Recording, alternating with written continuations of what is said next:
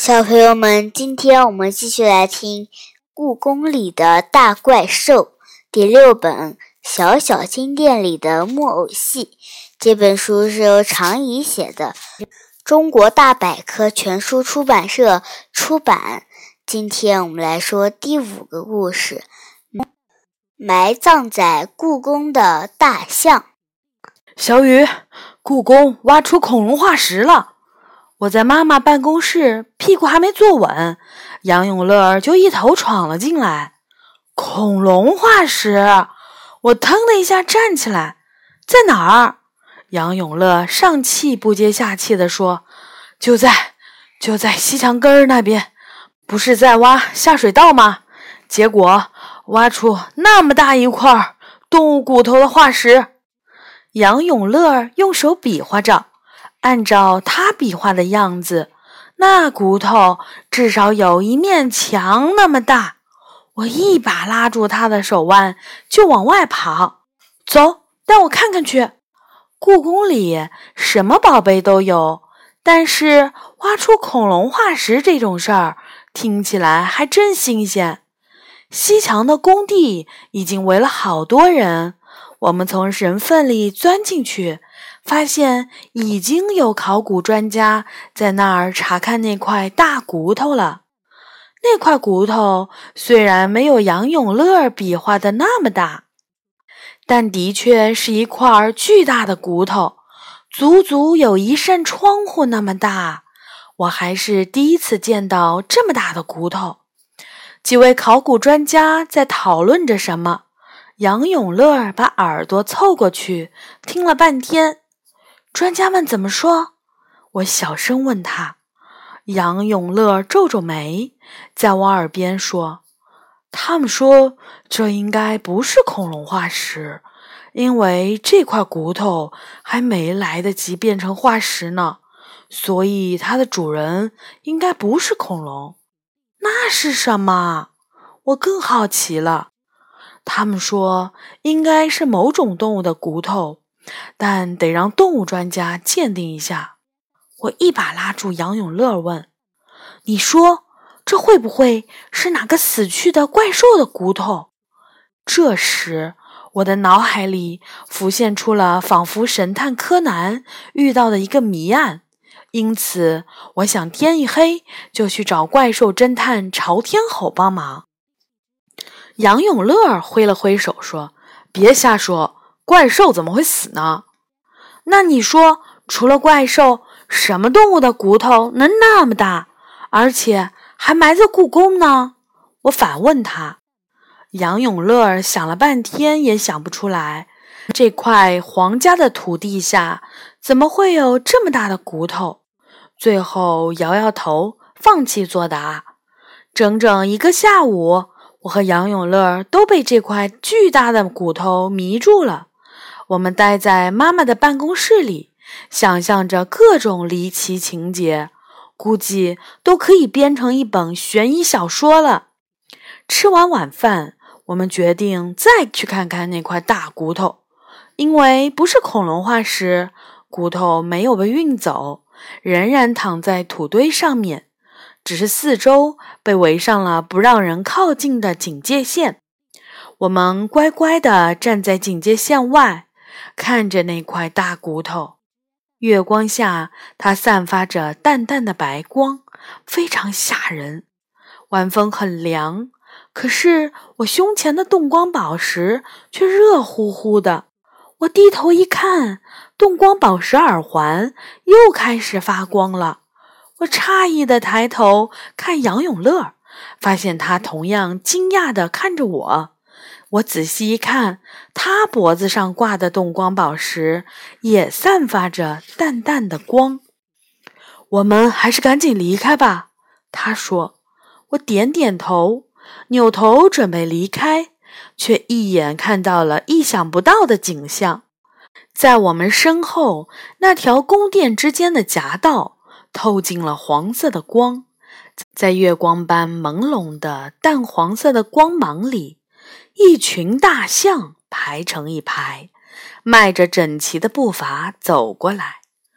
它们不像是动物园里的那种普通的大象，每头大象身上都披挂着华贵的装饰，宝石在身上闪闪发光。有的大象身上驮着彩色的宝瓶，有的背上放着金黄色的座椅，有的甚至驮着一座小小的仙岛。大象们慢慢踱着步，离我们越来越近。我和杨永乐惊呆了，一动不动地看着他们。象群绕过了我们。迈过警戒线，到了那块巨大的骨头前面，所有的大象围成了一圈。他们好奇地看着那块骨头，轻轻地用脚和长鼻子去碰它，像在检查骨头的形状。他们不断地闻着骨头的气味儿，仿佛在辨别大骨头到底是谁的。他们在干嘛？我压低声音问杨永乐。杨永乐摇摇头，可是另一个细细的声音却回答了我：“大象们在为他们的伙伴举行葬礼。”喵！我低头一看，不知道什么时候，野猫梨花已经跟着象群来到了我们身边。我吃惊地问。你是说这块骨头是大象的骨头？梨花点点头，没错儿，大象能辨认出自己同类的骨头。故宫里什么时候来了这么多大象啊？杨永乐皱着眉头，一副想不明白的样子。你怎么会不知道？这些都是宝象啊！梨花夸张地挥了挥爪子说。故宫里到处都是宝象，梨花说的没错。故宫里最常见的装饰就是宝箱了。御花园晨光门两旁就有一对镀铜的宝箱，太和殿、坤宁宫、太极殿、养心殿，好多宫殿里的宝座两旁都摆着宝相，背着水瓶的玉雕。它们被称为“太平有象”，是天下太平、五谷丰登的意思。在古代，宝象和白鹿一样，一直被人们视为吉祥的怪兽。宝象们停止了抚摸和纹绣那块大骨头，他们中领头的一头象突然一甩鼻子，卷起了大骨头。似乎要把它带到其他的地方去，这可不成！我不知道从哪里来了勇气，迈过警戒线，跑到了他们中间。喂，等等！宝象们停住了脚步，奇怪地看着我。你们不能把骨头带走。虽然我不知道这块骨头的故事，但但无论如何，它都应该被收藏到博物馆里。我说：“领头的宝象轻轻放下骨头，说：‘我们只是想为莽漠找一个更好的地方埋葬。’他的声音低沉而有力，像是低音大圆号发出的声音。莽漠，你说这只死去的大象叫莽漠吗？”我睁大了眼睛。没想到大象还有名字，宝象点点头。这时，一直没有说话的杨永乐出声了：“莽漠，他是宝象吗？”领头的宝象看了看杨永乐，轻声说：“他是曾经生活在故宫里的一头真的大象。”故宫里生活过大象，我忍不住叫出了声。宝象嗯了一声，当然，而且不只有莽漠一个。住在这里的皇帝，每个人都养过大象。像乾隆皇帝就曾经养过四十头大象。大象是故宫里的招牌宝物。他们是皇帝的宠物吗？杨永乐问。不，宝相回答：“他们是皇帝的臣子。”领头的宝相告诉我们，故宫里的每头大象不但拥有自己的官职，而且和官员们一样，每月领薪水。他们住在单独的象房里，有自己的奴仆，这些人就是象奴。象奴们要为大象洗澡。准备好吃的，哄他们睡觉，日夜照顾刚出生的象宝宝，在冬天用姜糖拌饭为象宝宝驱寒暖身。但最重要的是，象奴们还要帮助大象排练皇家出行仪仗时的动作。每当皇帝朝会的时候，会有六头大象在故宫的午门组成仪仗队。皇帝没到的时候，大象可以自己遛弯儿，吃砖缝里的青草。一旦午门内的大钟敲响，大象就会站好迎接皇帝和官员们。要是隆重盛大的典礼，会有二三十头大象站在午门外，扬起长长的鼻子，交叉搭成门洞。如果大象恶作剧，用鼻子绊倒了大臣，犯了错儿，他们也会被皇帝惩罚，降低官职，减少薪水。他们都有自己的名字，也有自己的职位。职位分导象、宝象和驾辇象三种。导象是开路象，会走在仪仗队伍的最前面。他们披着蓝色的鞍子，戴着华丽的头饰。导向后面跟着的就是宝象，他们身上会披挂着闪闪发亮的金银珠宝、珍珠编结的网子、金光闪闪的铜铃、丝绸、羽毛织成的流苏。他们背上还驮着宝石镶嵌的宝瓶。寓意太平有象，最后面跟着的就是驾辇象，他们背上是镀金的宝座，皇帝偶尔会坐在上面接受大臣们的朝拜。这些大象身材高大，在仪仗队伍里威风八面，都是皇帝的宝贝。那时候，每年六月初六。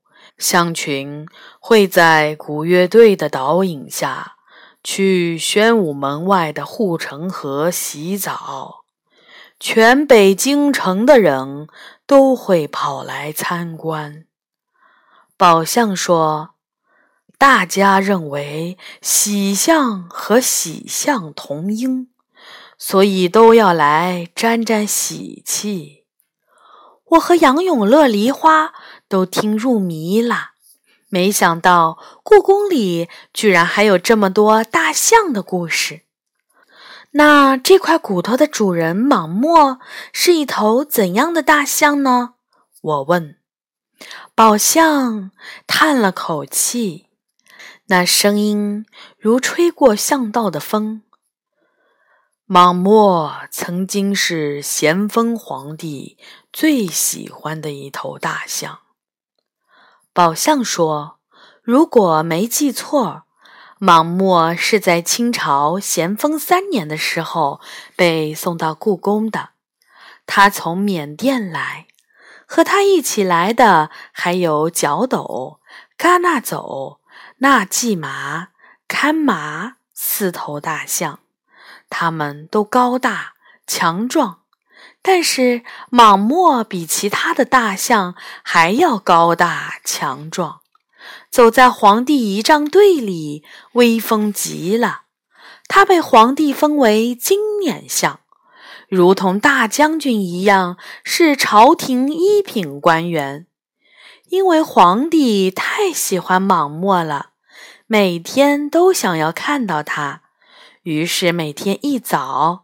莽墨就会踏着火一般红的朝霞，从宣武门的相房出发，来到故宫里。忘记是从什么时候起啦，莽默每天都会看到那个少女。她穿着一件碎白点花纹布的衣服，光着脚，头发被挽到了后面，扎一个结。虽然一点儿也没化妆，但皮肤却闪闪发光，嘴唇红红的。少女是来看大象的，也不知道跑了多远的路，脚丫上都是泥。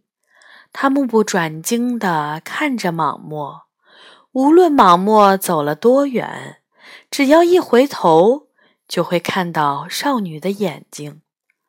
莽默开始做梦了，每天都梦到少女的眼睛。每当梦醒来，他就会想。要是变成一个人就好了。大象是有魔法的动物。一个清晨，莽默真的变成了一个有生命的男孩，一个穿着浅灰色衬衫、长着长睫毛、大眼睛的少年。他捂着咚咚跳个不停的胸膛，向大街上走去。这时，东边的天际已经微微发红，一群鸟扑啦啦从天上飞过。看见了，看见他了！那位少女像往常一样，穿着旧花布的衣裳，朝着莽漠的方向张望。莽默跑到她面前，用低沉的声音问：“你在等谁？”少女一下子愣住了，惊讶的结巴起来：“在，在等大象。你是谁？”“我叫莽默。你叫什么名字？”少女低声回答：“我叫丁香。”知道他的名字了，莽默快乐的笑了起来，心里立即就涌出一股暖流。你为什么每天都要在这里等大象呢？那头大象可神气了。丁香开心地说：“世界上还有那么神奇的动物呢！只要看到它，什么烦恼都没有了。你喜欢它吗？”丁香毫不犹豫地点点头。莽默高兴地跳了起来。我已经迷上那头大象了，丁香说。可是啊，它被好多人看着，我靠近不了它，只能远远地看上一眼。你想摸它吗？莽默问。想啊。就在这时，远处响起了越来越近的马蹄声。莽默知道。那是来追他的相奴和士兵们。糟糕，有人来追我了！他对丁香说：“怎么？到底？”丁香看着莽默的眼睛，只犹豫了一秒钟，就马上用低沉的声音说：“躲起来！那里有一间破房子，躲到那里面去。”那是人们堆放工具、连房顶都没有的破房子。莽默朝那里跑去，丁香的声音从身后传来：“紧紧趴到墙后面，不要害怕。”这时，少女仿佛变成了莽默的母亲或姐姐。没过多久，一大群人骑着马冲了过来。见过一头大象吗？一个士兵问：“大象？”丁香睁大了眼睛：“难道大象今天还没来过呢？”他回答。人群朝别的方向去追了。丁香小心翼翼地走到破房子边上，说：“喂，已经没事儿了。”然而这个时候。莽默已经不在房子里了，空空荡荡的破房子里，只有灰尘在空中飞舞。第二天，变回大象的莽漠依旧是清晨出发。他刚刚被降低了官职，也被罚了薪水，但是却神采奕奕。丁香站在老地方，仍然穿着旧花布衣裳，光着脚。他目不转睛地看着莽漠慢慢走过来。就在经过丁香面前的一瞬间，大象莽漠突然冲出了队伍，跑到他的面前，伸出了长长的鼻子，卷起了他。所有人都惊呼出声。在北京，大象发怒摔死人的事情不是没有发生过。但是谁也不会为了那么一个贫贱的丫头冲过去阻止大象。只有丁香不害怕，她直视着大象的眼睛，那双有着长长睫毛的大眼睛。他知道他是谁，他知道他不会伤害他。少女伸出瘦弱的手臂。微笑着抚摸大象的鼻子，他真的摸到大象了，多么神奇的感觉呀！丁香，他爸爸听到了消息，追过来了。他一脸焦急，却也不敢靠近大象。莽漠慢慢放下丁香，默默地站在霞光中很久。才回到了队伍里，和象奴们一起离开了。但从此以后，莽漠就被关了起来。即便是皇帝最喜欢的大象，如果发疯了，也是要被关起来的。所有人都认为莽漠发疯了，只有大象们知道。莽漠没疯。没过多久，莽漠生病了。即便大象是神奇的动物，也会生病。在故宫，大象生病，象奴要向象房的官员报告，相房的官员要向兵部报告，兵部再向皇帝报告。因为莽漠是皇帝最喜欢的大象。如何治疗它，必须依照皇帝的命令来决定。可能是因为最佳治疗的时间被耽搁了，还没等到皇帝下谕旨，大象莽漠就已经死了。先锋皇帝伤心极了，他留下了莽漠的象牙做纪念，把莽漠的身体。埋葬在了故宫的西墙下。那丁香呢？我追问宝相。那女孩啊，好像勾起了什么回忆。宝相停顿了一下，才说：“听说之后很长一段时间，他每天早晨仍然会出现在街旁。”但是突然有一天就不见了，再也没有出现过，像一场梦一样。丁香也一定这么想吧？这件事儿是发生在清晨的梦里呢，还是真事儿呢？好的，小朋友们。这章呢，非常的唯美啊！第五章，下一次呢，我们来说第六章辟邪。辟邪，好的，小朋友们晚安。